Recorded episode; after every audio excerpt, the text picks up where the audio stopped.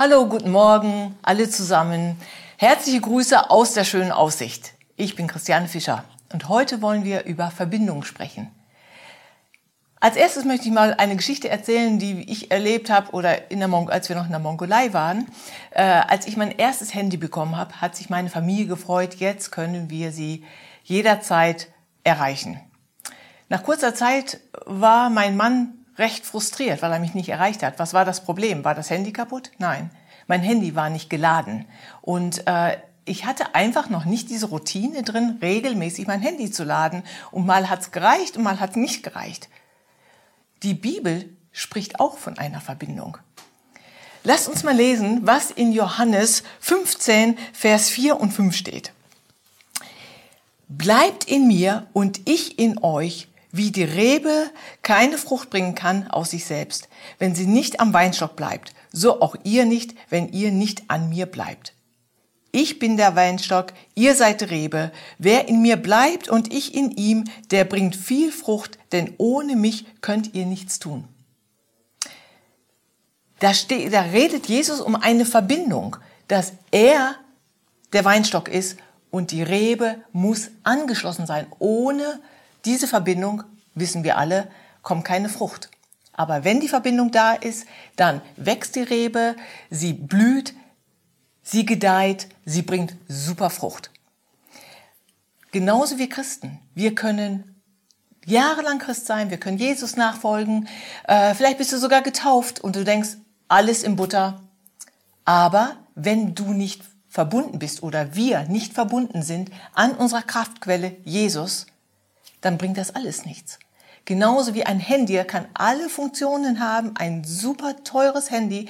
Es wird überhaupt nichts nützen, wenn du es nicht auflädst. Wir müssen in Verbindung mit Jesus sein. Wir müssen mit der Kraftquelle, äh, Kraftquelle angeschlossen sein. Wie geht das? Lass uns mal schauen, was in Vers 7 steht. Da steht, wenn ihr in mir bleibt und meine Worte in euch bleiben, werdet ihr bitten, was ihr wollt, und es wird euch widerfahren. Das Wort Gottes muss in uns bleiben. Und wir müssen im Wort bleiben.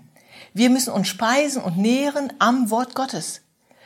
Und das ist die Basis, dass wir bitten können, was wir wollen. Und es wird uns widerfahren. Ist das nicht toll? Eine Gebetserhörung ist uns da verheißen, wenn wir in dieser Verbindung mit Jesus sind. Ähm, also, wie können wir rechargen? Wie können wir auftanken? Wie können wir unseren Akku füllen, unseren geistlichen Akku, indem wir im Wort Gottes zu Hause sind, indem wir beten?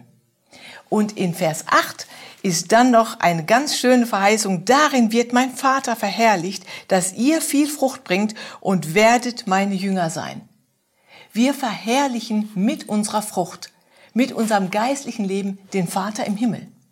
Und das ist nicht nur für uns, sondern andere können unsere Früchte essen. Ich möchte noch von einem Phänomen erzählen. Und zwar, als ich in der Mongolei dann mit 50 Prozent geladenem Handy nach draußen gegangen bin, wollte telefonieren und war geschockt und denke, was? Der Akku ist leer?